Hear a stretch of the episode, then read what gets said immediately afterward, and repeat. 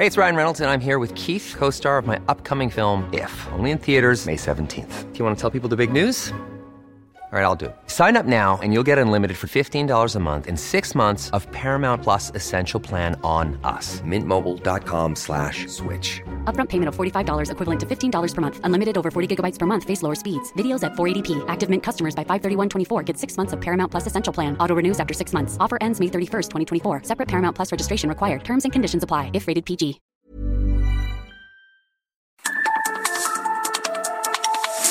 Norte a sur, las coordenadas de la información. Con Alejandro Cacho.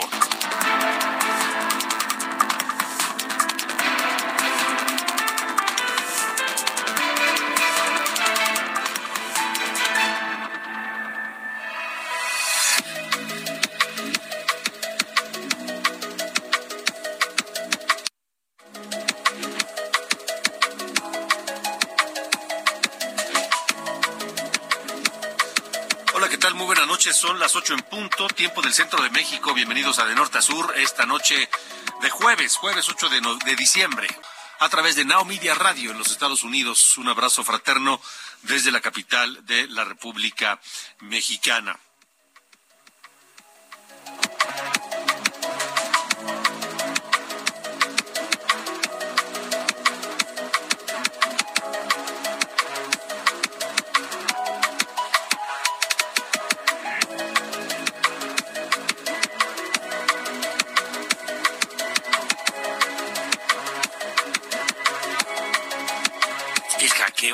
Hackeo que ha sufrido distintas eh, secretarías, instancias, oficinas de gobierno de la República.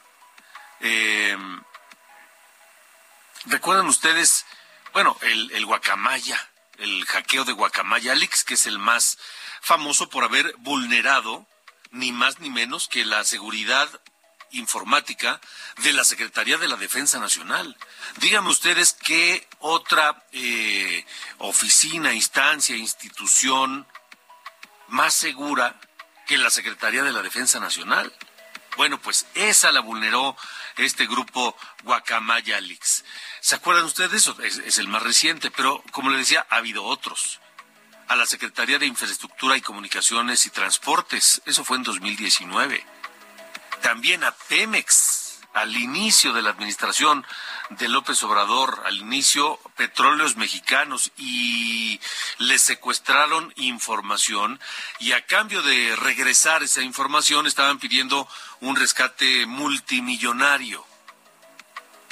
¿Qué ha pasado? ¿Por qué han ocurrido estos ataques cibernéticos en contra del gobierno actual? Y no, y no empecemos con, no empecemos con las eh, teorías conspirativas y que son los conservadores y que son los neoliberales y que es un complot contra el gobierno. No. Aquí puede estar la explicación.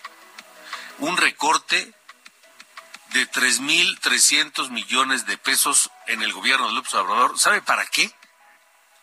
Precisamente para prevenir los ataques cibernéticos en distintas instancias del gobierno, precisamente para resguardar la información, los, los bancos de datos, eh, to- to- todo lo que está en las computadoras y en las nubes de información del gobierno, bueno, pues se dejaron de pagar licencias, se dejaron de pagar los famosos eh, firewalls y otras cosas por más de 3 mil millones de pesos. Esta noche platicaré con Nayeli Roldán, periodista de Animal Político, quien llevó a cabo esta investigación. También, bueno, sigue la crisis en Perú. En Perú, luego de la destitución de Pedro Castillo y su captura, en este momento está en la cárcel ese, ese, ese, ese, sujeto que, pues, es acusado esta noche de traidor allá en Perú. Ayer el canciller Marcelo Ebrard negó que haya recibido una solicitud de asilo político en México por parte de Pedro Castillo, pero hoy el presidente López Obrador pues desmintió a su canciller. Dijo que durante la madrugada Pedro Castillo se comunicó a Palacio Nacional para solicitar al presidente asilo político en la Embajada de México antes de ser detenido. por supuesto le tendremos el reporte aquí en De Norte a Sur, pero la pregunta que le quiero hacer y que nos pueden contestar, comentar, opinar a través del 55 45 40 89 16. Repito el número 55 45 40 89 16. ¿Ustedes creen que México debe darle asilo político a Pedro Castillo, al destituido presidente de Perú, a un hombre acusado de corrupción en su país, investigado por corrupción, por presunta corrupción, pero que además quiso disolver el Congreso peruano y establecer un gobierno eh, de emergencia, un gobierno de facto, un gobierno que se iba a manejar en base a decretos y que iba a establecer un toque de queda. ¿Ustedes creen que un individuo así debe recibir asilo político por parte de México? Llámenos 55 45 40 89 16.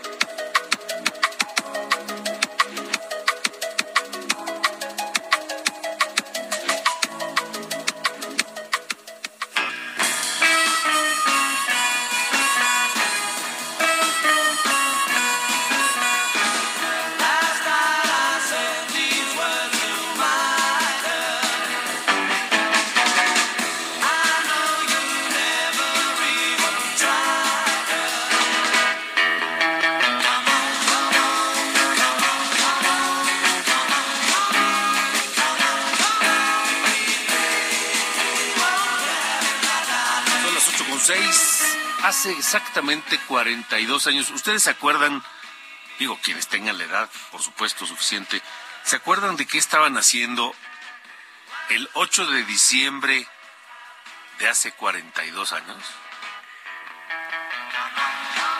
Porque en aquel día ocurrió un acontecimiento de aquellos que nos marcan y que, pues, eh, regularmente el impacto que causan, hacen, se graban en nuestra memoria dónde estábamos, con quién estábamos, qué estábamos haciendo en el momento en que ocurrió.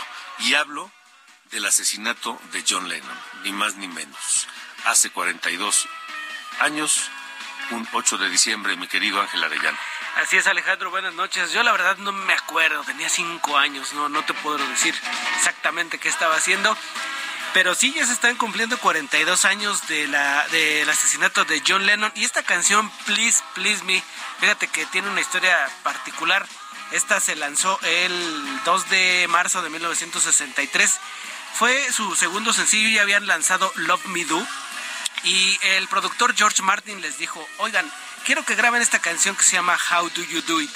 Y ellos ya tenían, Lennon y McCartney tenían Please Please Me, y le, le dijeron, ¿por qué no, por qué no ponemos, eh, por qué no grabamos esta? Y la verdad es que a George Martin no les gustó, oigan, esta canción le falta esto, esto y esto. Total que ensayaron, la perfeccionaron y ya cuando iban a grabar la canción How Do You Do It le, dijeron a George Martin, oye, ¿qué tal? ¿Por qué no le echas una escuchada a la canción? Y la volvieron a tocar, la grabaron finalmente y cuando terminaron de grabarla, eh, George Martin, su productor, les dijo por el intercomunicador, caballeros, acaban de grabar su primer número uno y en efecto fue el primer número uno de los Beatles, Please Please Me, que después fue el título del álbum debut del cuarteto que fue el 22 de marzo de 1963. Toda, toda esa historia y que, que hizo grande a esta banda y que, como lo dices Alejandro, culminó con el fallecimiento de John Lennon, con el asesinato, de hecho, el 8 de diciembre de 1980 a manos de Mark David Chapman. ¿Qué tal esa historia? Sí, sí, sí. Pues vaya, y como esa varias en la, en, la trayectoria eh, de los Beatles mientras permanecieron unidos, ¿no? Y, activos. Sí, exacto. Todas las canciones de los Beatles tienen una, una historia, una historia tremenda. Strawberry Fields Forever, I Am the Walrus, eh, A Day in the Life, en fin, que Muchísimas, muchísimas historias. Oye, y también aquí la producción nos está diciendo, oye, hoy es el cumpleaños de Jim Morrison, así que va a ser Beatles y Jim Morrison. Hombre, hombre, hombre. ¿Qué tal? Muy bien, me parece una gran selección musical para esta noche aquí en De Norte a Sur. Estaremos, por supuesto, pues muy atentos. Pues vamos comenzando, Alejandro. Sí, señor, comenzamos. Gracias. Gracias.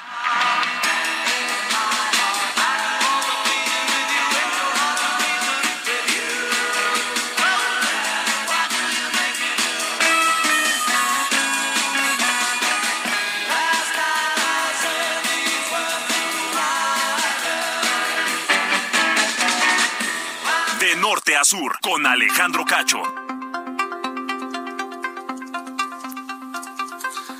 Bueno, continuamos. Le decía que el, el, pasado 29 de septiembre estalló pues uno de los más grandes escándalos eh, en contra de instituciones mexicanas, ni más ni menos que en contra de la Secretaría de la Defensa Nacional, sino es que es el más grande escándalo de vulnerabilidad de información en la historia de México.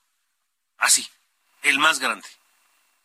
Los Guacamaya Leaks, que destaparon una serie de documentos de mucha índole, se habla de 6 terabytes de información. ¿Tiene idea de cuánto caben 6 de terabytes de información en la Secretaría de la Defensa Nacional? Puede ser que haya mucha paja, puede ser que haya mucha información irrelevante, pero seguro también hay mucha información importantísima de seguridad nacional de primer orden, como, como simplemente como la seguridad, la salud del presidente de la República, ni más ni menos. Detalles como eso, detalles como el operativo, el famoso Culiacanazo. Entonces, eh, las obras del tren Maya, en fin.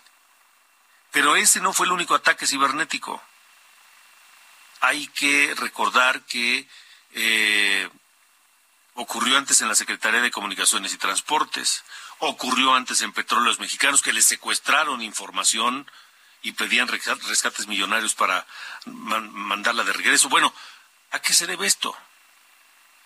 En buena medida a un ahorro mal entendido por parte de este gobierno de más de tres mil millones de pesos que destinó o se destinaban a proteger la información y prevenir ataques cibernéticos. Sobre esto investigó Nayeli Roldán, periodista de Animal Político, y está esta noche con nosotros. ¿Cómo te va, Nayeli? Buena noche. No escucho a Nayeli, no sé si estará en la línea. Bueno, pues, algo, algo, algo pasa con Nayeli. ¿Me escuchas, Nayeli? No, no me escucha o no le escucho yo. Algo está pasando. Pero, eh, como les digo, eh, 3.300 millones de pesos que se dejaron de utilizar para prevenir ataques cibernéticos, ni más ni menos. Para los famosos firewalls, para los antivirus, para todo aquello que sirve para proteger la información. Y por eso, por eso hemos visto pues este la, la, la vulnerabilidad en muchas áreas del gobierno. Ahora, esto es el Guacamaya Leaks y lo de la Secretaría de Comunicaciones y Transportes y lo de Pemex es de lo que nos hemos enterado. Vaya usted a saber qué otra cosa ha ocurrido y que no se ha sabido. Nayeli Roldán, a ver si ahora sí te escuchamos bien. Buenas noches. Pues no, algo está pasando con Nayeli. Este, tenemos alguna dificultad con la comunicación. Espero que en un momento más podamos hacerlo. A ver, eh, tengo ya algunas eh, llamadas en torno de esto. Me escribe, ¿quién me escribe? ¿Por qué no ponen el nombre? Uciel, dice Uciel, sobre el, caso de Pedro Castillo, el destituido presidente de, del Perú y, que yo, la pregunta que les hago esta noche es, ¿ustedes creen que Pedro Castillo debe recibir asilo político en México? ¿Que México le debe dar asilo político a Pedro Castillo? Un hombre acusado hoy de traidor en Perú, un hombre que es investigado, acusado e investigado por varios delitos de presunta corrupción en Perú, un hombre que decidió disolver el Congreso para acaparar el poder entero y gobernar de facto a través de decretos, declaró un, un, toque de queda, en fin. Eh, ni los de su propio partido lo apoyaron a Pedro Castillo. Claro, hoy fue defendido por el presidente López Obrador en la conferencia de prensa de Palacio Nacional y el propio presidente López Obrador pues este evidenció pues las mentiras en torno de esto. Marcelo Ebrard había dicho que no había ninguna solicitud de asilo por parte de Pedro Castillo y luego resultó que sí. A ver, me dice Uciel, claro que se le puede dar asilo. ¿Quién te asegura que lo están acusando falsamente por intereses políticos? Sé objetivo, dice Uciel. Gracias, Uciel, gracias por, por, por, por escucharnos y por comentarnos. Si nos dices este, de dónde nos escuchas, nos ayudaría mucho también Uciel, por favor. Eh, sí, puede ser que como dice él, ¿quién te asegura que lo están acusando falsamente? Bueno, ¿quién nos asegura que, que no es falso? Es decir, Gracias. Hasta Ciudad Madero, en Tamaulipas, un abrazo, Uciel. Y gracias por escuchar eh, de norte a sur. Muchas gracias, Uciel. Eh, un abrazo también hasta allá, hasta Ciudad Madero, Tamaulipas. La verdad es que no sabemos. No sabemos, pero, pero, pero lo que es un hecho cierto y, irrefutable es que deberían ser los peruanos quienes deban, pues, resolver sus asuntos sin interferencia de nadie. Así como los mexicanos creo que no aceptaríamos la intervención de nadie para poder enfrentar y resolver nuestros asuntos. Saludos hasta Ciudad Madero, allá en Tamaulipas. A ver si tenemos ahora sí ya la comunicación. Nayeli Roldán, ¿cómo estás? Buenas noches. ¿Qué tal, Alejandro? Muy buenas noches a ti y al auditorio igualmente. ¿Qué, qué, qué investigaste de este tema de los, de los más de tres mil millones de pesos que se dejaron de utilizar en el gobierno para la protección informática y la prevención de ataques cibernéticos? Exacto, Alejandro. Bueno, esta investigación eh, tuvo el objetivo de verificar cuáles han sido los efectos de la llamada austeridad republicana, que hay que recordarle al auditorio que es eh, pues una medida que el presidente Andrés Manuel López Obrador prácticamente presume todos los días como un logro de gobierno. Incluso fue la primera ley que eh, se, se realizó en su administración, la ley de, de austeridad republicana, y que básicamente consistió en eh, eliminar, digamos, eh, aquello que, no tenía razón de gasto, ¿no? Sin embargo, lo que ha pasado después de cuatro años, eh, Alejandro, y lo que pudimos comprobar con esta investigación que realizamos en Animal Político en colaboración con el INCO, es que en realidad no ha habido ahorro, más bien ha habido falta de recursos para lo mínimo indispensable. Prácticamente eh, la administración de López Obrador ha dejado asfixiado al gobierno para que opere y sobre todo eso termina afectando los servicios públicos. Eh, ¿Qué encontramos, Alejandro? Encontramos que, para empezar, el gobierno de López Obrador ha gastado más que el gobierno de Enrique Peña Nieto. Comparamos el gasto total de 2018 con el de 2022 y el aumento es de 3%. Cuando comparamos 2019 con lo que va a gastar en 2023, con lo que se prevé gastar en 2023, el aumento es de 16%. Entonces, ahí por lo menos... lo que se gasta en seguridad cibernética? En, no, en total, digamos, ah, en, todo el gobierno. En todo el gobierno, sí. Este, entonces, digamos, para empezar, no es que sea austero, ¿no? Está gastando más. La diferencia es en qué lo gasta, ¿no? Por supuesto que en las obras faraónicas, Tren Maya, Aeropuerto Internacional, que Felipe Ángeles, que nos ha costado mucho más de lo que previeron en un principio, y está dejando sin lo mínimo indispensable a la administración pública. Justamente la nota que publicamos hoy, la tercera entrega, tiene que ver con esto que mencionabas de la ciberseguridad y todo lo relacionado con informática en el gobierno. Efectivamente, lo que ha, lo que no se ha gastado en esa materia son 3.300 millones de pesos, que nos ha costado ya, por supuesto, el hackeo a estas dependencias que se encargan de aspectos fundamentales. Secretaría de Comunicaciones y Transportes, que tuvo un 65% de recorte en materia de, em, de seguridad informática y de informática en general. La Sedena tuvo un recorte de 21%, Pemex tuvo un recorte de 18% y la Secretaría de Economía de 6%. Esto nos lleva, por supuesto, a que la Sedena, eh, pues sí, fue hackeada con esto que mencionabas en un inicio, 6 terabytes de información, que en el caso, por ejemplo, de, nosotros en Animal Político, que, eh, accedimos a esa información, se ha llevado días de descarga, semanas de descarga de esa información, de ese volumen es eh, lo, lo hackeado y por supuesto se encuentra información sumamente sensible. Es más, creo que todavía no alcanzamos a ver el nivel de afectación que puede significar eh, esta vulneración a la Secretaría de la Defensa Nacional.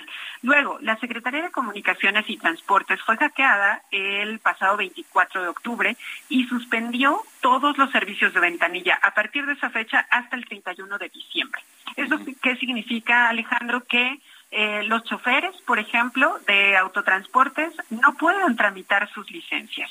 Y estamos hablando de una época en la que más trasiego de mercancías existen. Y solo para poner un ejemplo de que en realidad esto no es un ahorro, sino significa eh, más pérdidas en general, la Secretaría de Comunicaciones y Transportes, por ejemplo, tuvo el supuesto ahorro, que más bien es recorte, de 400 millones de pesos en materia de ciberseguridad. Sin embargo, Alejandro, lo que se las transacciones, digamos, que ocurren solo en la frontera, en estos, en, en autotransporte, en el trasiego de mercancías, es de millones de dólares por día. Entonces, ahí digamos que esto que se puede estar afectando, esta industria, por supuesto que no tiene comparación con los supuestos ahorros de 400 millones de pesos, que en realidad lo que dicen los expertos en esta materia, el dejar de invertir en ciberseguridad, en tener buenos servidores, en tener buenas máquinas, incluso hasta con antivirus, significa bajar los riesgos.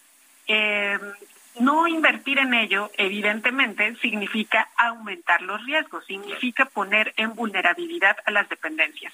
Y además, eh, Alejandro, lo peor del caso es que hay más dependencias eh, alertando de posibles eh, riesgos en materia de informática, justamente por falta de presupuesto. Y lo que encontramos fue con el Registro Agrario Nacional, el DIF, la Secretaría de Turismo, la Secretaría de la Función Pública, eh, Comunicaciones y Transportes, evidentemente, la Secretaría de Hacienda y SEGOP.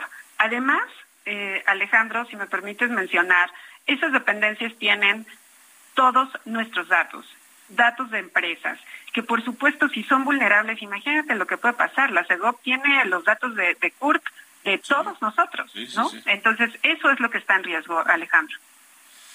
Vaya, pues eh, no es poca cosa y pareciera que aún así eh, o, no son conscientes del enormísimo riesgo o no les importa.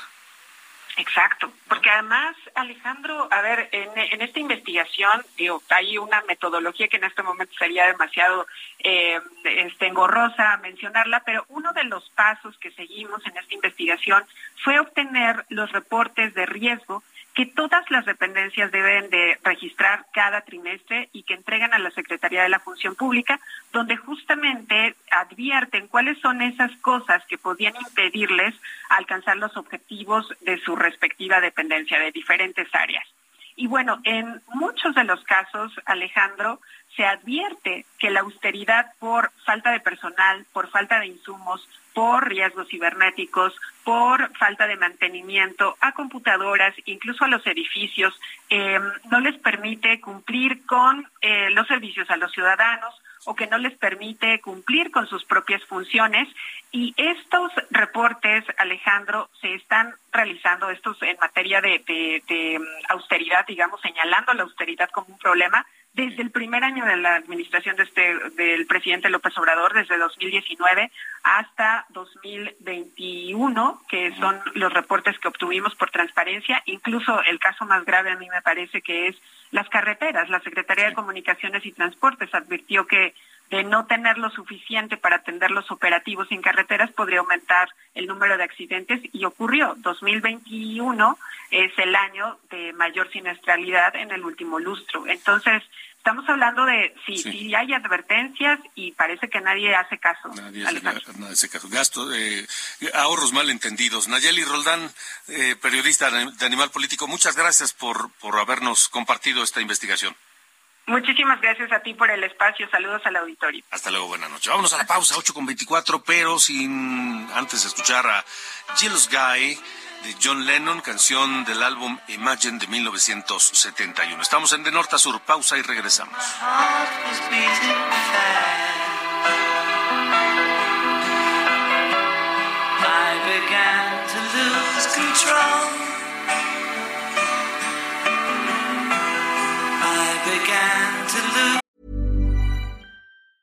It's that time of the year. Your vacation is coming up. You can already hear the beach waves, feel the warm breeze, relax, and think about Work. You really, really want it all to work out while you're away. Monday.com gives you and the team that peace of mind. When all work is on one platform and everyone's in sync, things just flow wherever you are. Tap the banner to go to Monday.com.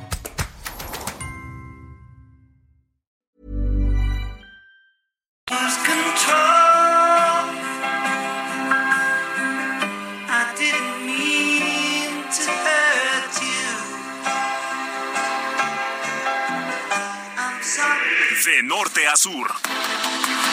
Con Alejandro Cacho.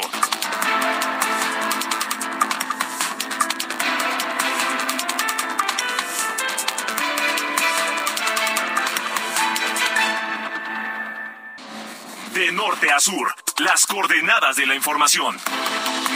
Con Alejandro Cacho.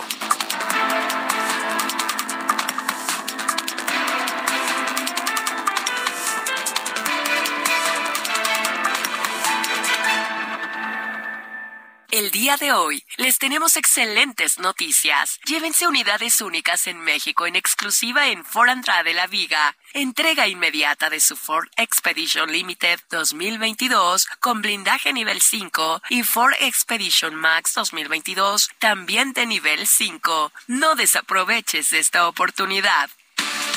Adhesivos, estucos y boquillas Cemix. La mejor alineación para tener un acabado de campeonato. Presenta. Maestro, ¿cuál es el secreto para cubrir mejor? El secreto está dentro. ¿Dentro de mí, maestro? No, dentro de este empaque de aplanado Cemis. Sé un campeón con Cemix, que te ofrece la mayor variedad en adhesivos para instalar pisos y en estucos para aplanar paredes. Adhesivos, estucos y boquillas Cemix. Bien pegado, bien seguro. Hay dos formas de leer la campaña de Argentina en la Copa del Mundo. Una, influida por esa derrota temprana, pero en última instancia intrascendente ante Arabia Saudita. Y es que este es un equipo que está en el filo de la navaja de forma permanente, oscilando de la desesperación al triunfo y viceversa. Uno que seguramente no se cansará física o emocionalmente en su desesperación por entregarle un mundial a Leo Messi en su quinta y última oportunidad. La otra interpretación es que su entrenador, Leo Scaloni, poco a poco ha convertido a su equipo en uno capaz de ser una fuerza genuina en el torneo. Contra Australia, Argentina lució mucho más equilibrada que contra los sauditas solo 10 días antes. Ahora, enfrenta una repetición de uno de los clásicos cuartos de final de la Copa del Mundo. Argentina perdió ante los holandeses en Marsella, allá en Francia 98, un juego iluminado por un extraordinario gol de Dennis Bergkamp pero venció a los holandeses en la final del 78 y luego los volvió a vencer en las semifinales del 2014. Se ha sentido durante gran parte de este torneo que es un equipo que juega para la historia. El problema con eso es que depende cuál de los dos lados que platicamos es el que se está leyendo. Soy Edgar Valero y los espero más adelante aquí en el Heraldo Radio y a las 4 de la tarde en Los Profesionales del Deporte. Obtén acabados de campeonato con el mejor equipo, el equipo Cemix presentó. You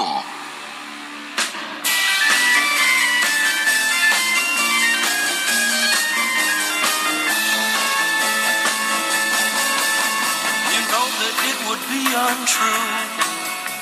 You know that I would be a liar if I was to say to you, girl, we couldn't get much higher.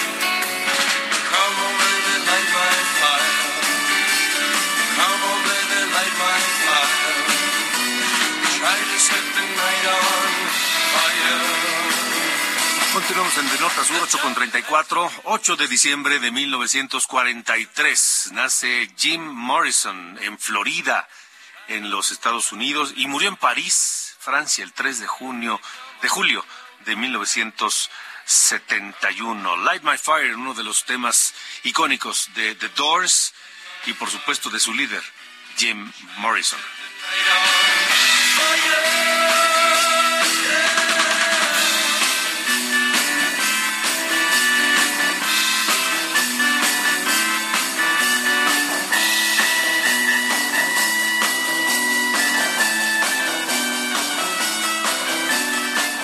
Norte a sur, las coordenadas de la información. Buenas noches, estas son las noticias de norte a sur. El Senado recibió el Plan B en materia electoral aprobado ayer en la Cámara de Diputados y fue turnado para su discusión y análisis en las Comisiones Unidas de Gobernación y Estudios Legislativos Segunda y se espera que sea el martes cuando se vote el dictamen en pleno que busca modificar leyes secundarias. Por su parte, el coordinador de Morena en la Cámara de Diputados, Ignacio Mier, informó que solicitará al Senado modificar la minuta luego de que esta mañana el presidente López Obrador dijo que enviaría otro documento si su plan beneficia a partidos aliados de Morena, de Morena al permitirse que mantengan su registro aun cuando no hayan obtenido el 3% de la votación. En tanto, el presidente de San Lázaro, Santiago Krill, anticipó la presentación de acciones de inconstitucionalidad contra el Plan B. El Pleno de la Suprema Corte de Justicia ordenó liberar de forma inmediata a tres hombres detenidos desde 2015 en Tabasco, donde fueron acusados de intento de secuestro y sentenciados a 50 años de prisión en un proceso regular eh, irregular en el penal dado a conocer en el documental Duda Razonable de Netflix. Un juez federal otorgó una suspensión definitiva al ex jefe delegacional de la Benito Juárez, Cristian Bon, eh, la cual ordena que se le permita tener acceso a los fondos de su cuenta bancaria luego de que esta tarde se libró una orden de aprehensión en su contra, acusado de actos de corrupción en el sector de bienes inmuebles en la alcaldía. La COFEPRIS descartó la existencia de hongos en los dispositivos y medicamentos como causantes del brote de meningitis en Durango, que ha causado la muerte de 23 personas y contagiado a 71 pacientes. Por su parte, el Instituto Nacional de Migración emitió una alerta migratoria en contra de los responsables de cuatro hospitales privados relacionados con los casos de meningitis para que no puedan huir del país. Gerente nacional de abasto de Liconza, el doctor Víctor Hugo Pérez Pelayo, presentó en las oficinas del programa de abasto social de Puebla al nuevo titular de la subgerencia en el estado, Eduardo Girón Monterrubio, quien resaltó su compromiso de hacer crecer en Puebla el número de lecherías y beneficiarios que actualmente abarca más del 80% del territorio estatal, con más de 175 mil beneficiarios en todos los municipios. Finalmente, autoridades y federaciones nacionales de fútbol de México, Estados Unidos y Canadá iniciaron las labores de preparación para el próximo Mundial de Fútbol que se llevará a cabo en 2026 en estos tres países. Yo soy Diana Bautista y estas fueron las noticias de norte a sur.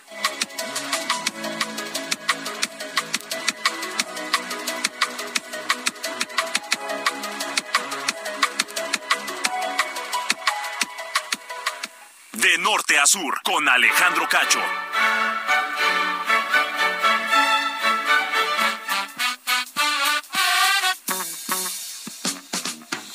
Hoy don Carlos Allende se fue hasta Asia.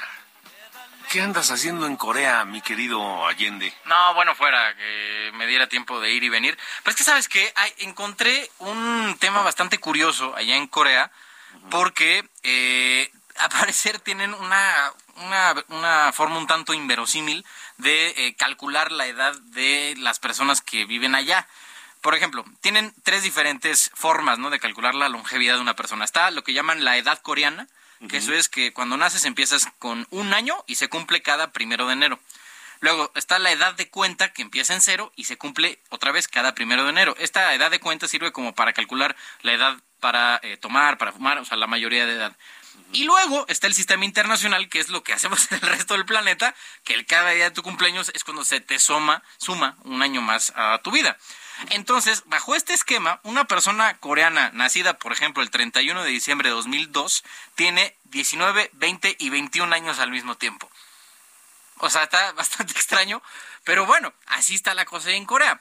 Lo traigo aquí a la mesa porque ya el gobierno de eh, Corea está planeando que a partir de junio del año que entra, estas, estos sistemas alternos, entre comillas, de cuenta de la edad de las personas, se terminen y solamente se van a quedar con el sistema internacional, que es como lo hacemos en todos lados, ¿no? Que cada día de tu cumpleaños es cuando, pues justo sumamos un día a, un, año a tu edad para que, pues, digo, pues como normal, ¿no? Pues el resto del mundo tenemos esa costumbre y allá, por alguna razón, tienen este asunto de la edad coreana, que me imagino tiene que ver ahí con su cultura, y la edad de cuenta que también a alguien se le habrá ocurrido, ¿no? De decir que cada primero de enero, o sea, cada que empieza un año, tienes un año extra en tu haber. Pero, digo, sin duda, me imagino que va a ser bien recibido por la comunidad coreana y sin duda por el resto del mundo, porque eh, pues ya será más fácil, ¿no? Saber que, cuántos años tiene alguien que, que vive o nació en Corea.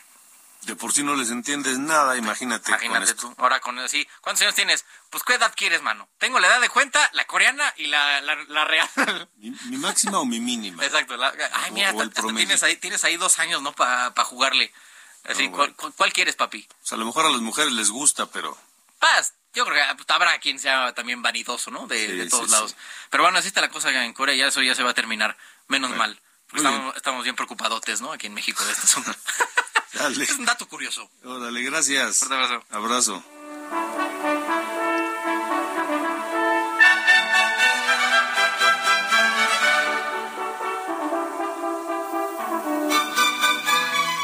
De norte a sur, con Alejandro Cacho. Anoche, anoche se los eh, comentaba y, tiene que ver con una, la obra benéfica de Fundación Grupo Andrade que lleva a cabo. Y para recaudar dinero y otorgarlo a niños con distintas necesidades y mejorar la situación de, estos niños, de estas niñas, se llevará a cabo un sorteo en el cual está, pues, este, en juego un auto Aveo 2022 nuevecito, nuevecito. ¿Qué hay que hacer?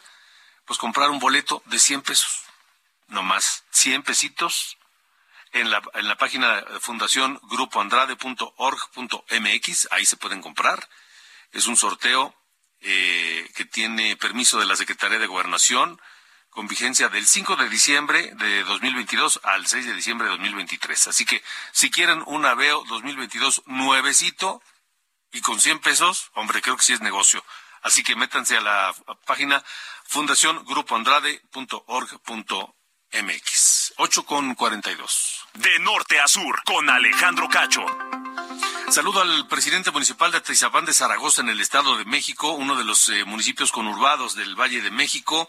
El eh, presidente Pedro Rodríguez Villegas, a quien saludo, presidente. ¿Cómo estamos? Buenas noches. Alejandro, muy buenas noches. Mucho gusto saludarte y agradecerte mucho la atención de, de poder compartir este momento contigo. ¿Cómo va todo por Atizapán?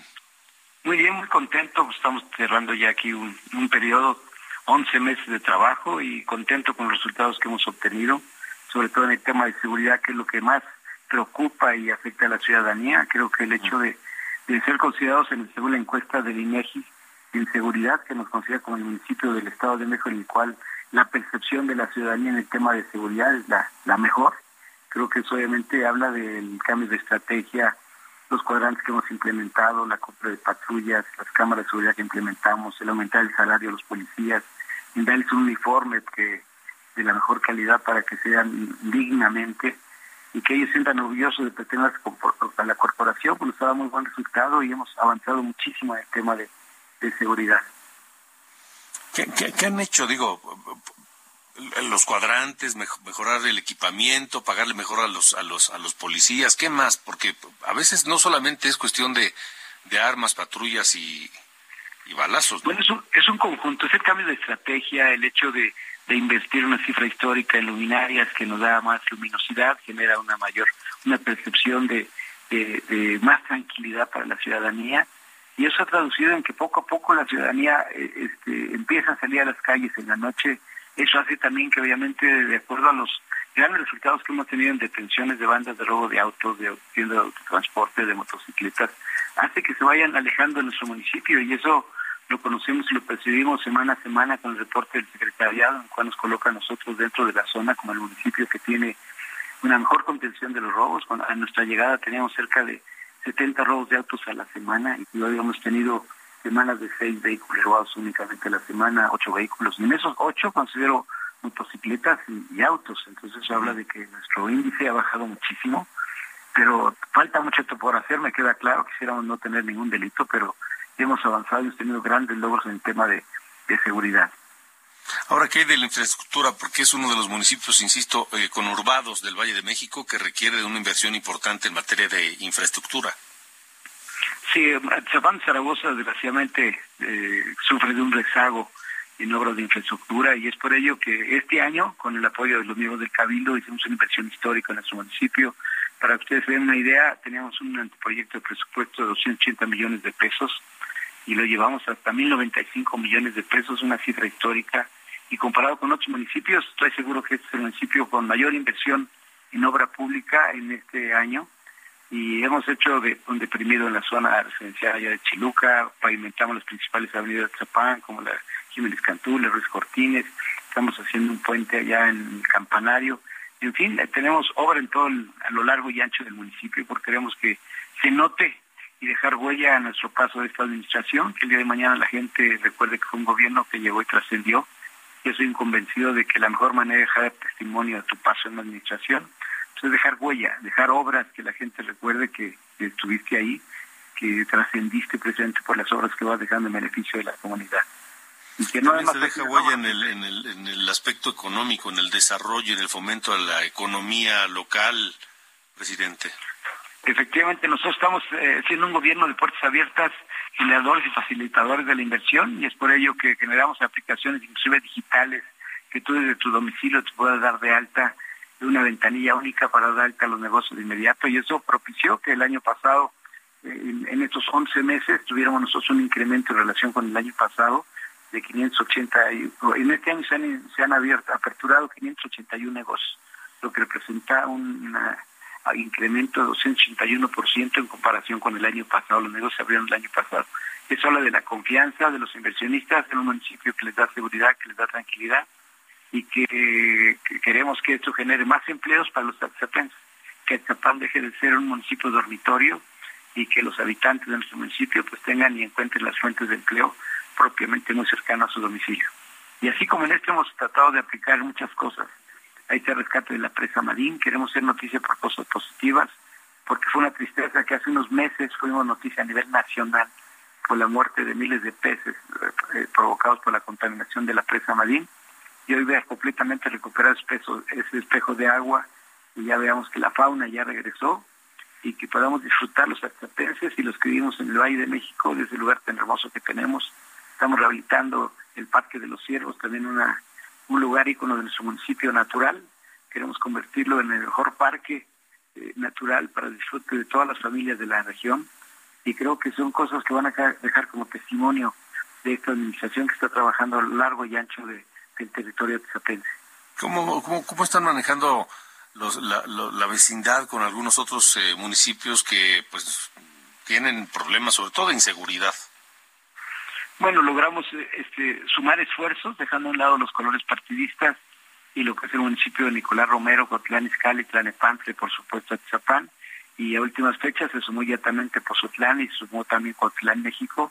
Eh, generamos lo que es un acuerdo de policía intermunicipal que nos permite cuando vamos en temas de persecución, inclusive de detención, es cuestión de que dispongan en comunicación los alcaldes, los mandos de los diferentes municipios y poder entrar a algún otro municipio, hacer alguna detención, hacer algún procedimiento y eso ha dado grandes resultados. En el poco tiempo que llevamos estableciendo este sistema, creo que nos ha dado muy, buenos resultados y estoy seguro que poco a poco se va integrando más municipios a este esquema que creo que nos favorece mucho. ¿Cuál es la mayor preocupación de la sociedad? La, la falta de seguridad. Y creo que esto nos va a permitir, obviamente, consolidar un tema de seguridad no nada más en un municipio, sino en toda la región. De acuerdo, presidente. Pues gracias por haber estado con nosotros. Pedro Rodríguez Villegas, presidente municipal de Atizapán de Zaragoza. Gracias. Te agradezco mucho, Alejandro, la oportunidad y un saludo a todo tu auditorio. Hasta luego, buenas noches. 8 con 49. De norte a sur, con Alejandro Cacho. Bueno, tengo algunos eh, comentarios sobre distintos temas que hemos abordado esta noche aquí en De Norte a Sur. Eh, nos dicen lo que es cierto, fue lo que dijo, hablando del tema de Pedro Castillo, supongo, el pez por su propia boca muere, dice Lorena de la Ciudad de México. Gracias Lorena por escucharnos y por participar con nosotros, por expresar las opiniones, los comentarios, etcétera. Eh, me escribe, me escribe mm, Pati Corte, de Oaxaca, saludos a la bella Antequera, saludos a Oaxaca, un, abrazo grande a todos los oaxaqueños. Dice, pero por supuesto que estamos en contra, en contra del, del posible asilo político a Pedro Castillo. Incluso yo creo que eso es para que se teja un complot. Dice, yo, de Oaxaca, Pati Corte, gracias. Y el complot será que el Banco del y luego me, da una primicia aquí que tiene que ver con el Banco del Bienestar y me dice, guarda este mensaje y cuando suceda darás la primicia. Bueno, lo voy a guardar, Pati. Aquí lo guardo y vamos a ver qué es lo que pasa. Los admiro y los escucho. Gracias, Pati, por escucharnos. Un abrazo grande hasta Oaxaca. Saludos y felicitaciones. Eh, dice, es natural que AMLO defienda a ese señor, hablando de Pedro Castillo, son de la misma calaña y se defiende, defiende puros dictadores. Jesús García se reporta. Gracias. Gracias, don Jesús. Manuel de la Ciudad de México, opino que es el mismo gobierno quien propicia dicha inseguridad informática para eh, un autohackeo y adueñarse de la información, desligándose de la responsabilidad y la información para fortalecer la dictadura y el sometimiento. Vamos eh, rápidamente con mi compañera Noemí Gutiérrez sobre este asunto del, eh, de Pedro Castillo. Noemí, buenas noches. Alejandro, muy buenas noches. Pues comentarte que en la conferencia de prensa matutina el presidente López Obrador pues reveló que ayer Pedro Castillo se comunicó a la oficina de la presidencia para pedirle asilo e incluso intentó llegar a la embajada de nuestro país en Lima. Acusó que Castillo, ahora expresidente destituido por disolver el Congreso, que está detenido y acusado por el delito de rebelión, pues fue víctima de acoso, confrontación y el racismo por las élites de Perú. Pero escuchemos qué fue lo que dijo el presidente López Obrador.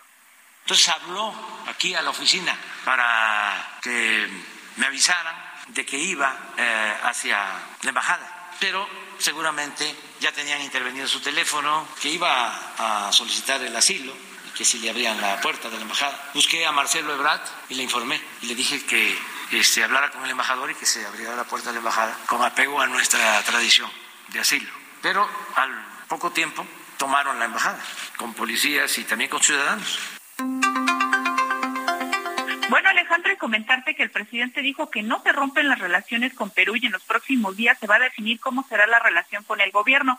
También señaló que se analiza cómo se entregará la presidencia pro tempore de la Alianza del Pacífico, ya que tiene que consultarlo con Chile y Colombia. Y fue a través de sus redes sociales que el canciller Marcelo Ebrard informó que Pedro Castillo ratificó su solicitud de asilo a México luego de que esta tarde el embajador de nuestro país en Perú, Pablo Monroy, lo visitó, dio a conocer también la carta en la que Castillo solicita asilo al presidente López Obrador. Ya por último te comento que el canciller no ha aclarado por qué ayer en diversas entrevistas señaló que no tenía conocimiento que Pedro Castillo, su familia o sus cercanos habían solicitado el apoyo en México y tampoco no, pues dijo que no sabía si la intención de Castillo era dirigirse a la Embajada de México en Lima, pues lo que confirmó el presidente López Obrador. Alejandro, la información que te tengo. Pues sí. Gutiérrez, gracias, gracias por la información. Buenas noches. Buenas noches. Sergio Mendoza dice, buenas noches, equipazo, espero que estén bien. Mr. Cacho, AMLO no acepta injerencias ni crítica de fuera, pero sí se mete en la política de otros países y en México es excelente para dividirnos. Candil de la calle, oscuridad de la casa. ¿Qué nos está pasando? Dice Sergio Mendoza. Gracias, Sergio. Un saludo. Eh, y me escriben, me escribe, a ver, a ver, me escribe alguien con, con pues con una agresión innecesaria a una mujer que estuvo como invitada en este programa y no lo voy a leer, no lo voy a leer porque porque porque es una agresión innecesaria, insultos y demás. Pero además lo hacen sin dar su nombre. Aunque no saben que, o bueno, tal vez sí sepan, que aunque no pongan su nombre, pues aparece junto al número telefónico. Cornelio Lázaro. Cornelio, se agradece la, escucha, se agradece que, el, mensaje, pero siempre y cuando no sean insultos, y menos a una mujer. Ojalá, ojalá tus opiniones sean en otro tono. Estimado Alejandro, buenas noches. Difiero de los aspectos que comenta respecto a la seguridad del presidente municipal de Tizapán, porque no solo son patrullas y uniformes, es una parte, el otro lado es la correcta aplicación de las leyes para erradicar delitos. Dice Charlie, gracias, nos vamos. Gracias a todos, pásenla bien y nos vemos mañana. Nos despedimos con los Doors. Hasta mañana.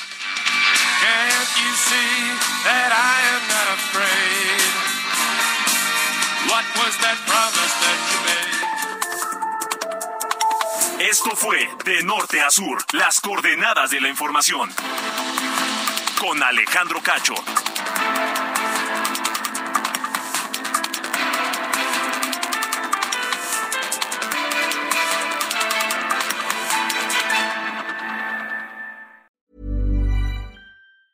Planning for your next trip? Elevate your travel style with Quince. Quince has all the jet setting essentials you'll want for your next getaway, like European linen, premium luggage options, buttery soft Italian leather bags, and so much more. And it's all priced at 50 to 80% less than similar brands. Plus, Quince only works with factories that use safe and ethical manufacturing practices. Pack your bags with high-quality essentials you'll be wearing for vacations to come with Quince. Go to quince.com slash trip for free shipping and 365-day returns.